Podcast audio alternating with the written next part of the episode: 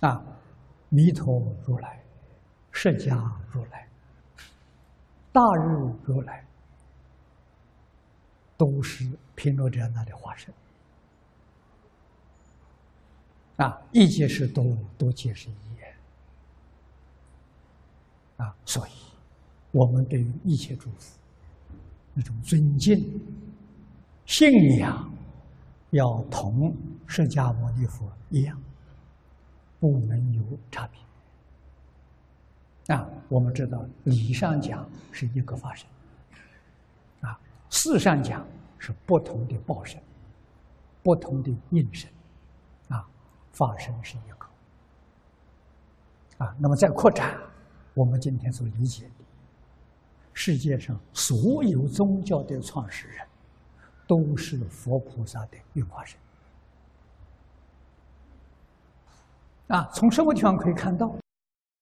从四众戒能看到，不杀生，不偷盗，不邪淫，不妄语，每一个宗教都有。那这些宗教创始人是是当初在一起没有开过会呀，没有联系过，但是讲的都一样啊。那你看佛家讲的五戒，跟中国讲的五常完全相应。啊，五常第一个人，人就是爱人，不杀生；第二个讲义，义就是不偷盗；啊，第三个是礼，礼就是不邪淫。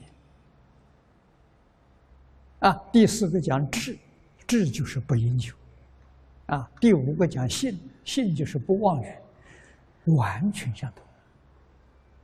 啊，中国古圣先贤教导大众啊的一些学习的纲领，啊纲要，那个时候佛教没传到中国去，啊，传过去之后一对照，完全相同。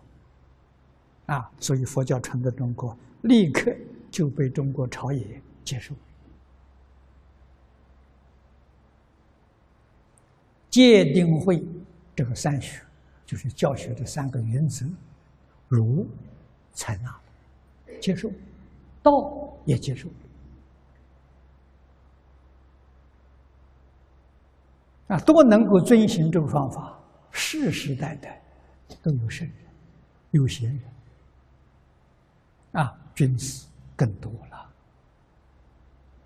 啊，在佛法里面讲，这世世代代的明心见性的，这是入佛境界的，入菩萨境界，入阿罗汉境界的，每一个朝代都有。啊，所以世间有真善知识，世间有好老师教化，那个地区。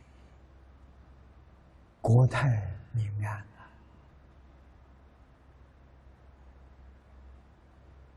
啊！在中国成就了几千年的太平盛世啊，与教育有密切的关系啊。谈到中国古老的教育，是以儒释道做代表啊，儒释道。在唐朝中叶之后，融合成一体。啊，外表上有儒释道，啊，实际上呢，他都学。学儒的人，学佛，学道，他有佛跟道的基础；学道的人，学儒，学佛；学佛的人也学儒，也学道。所以，他通了，圆融了，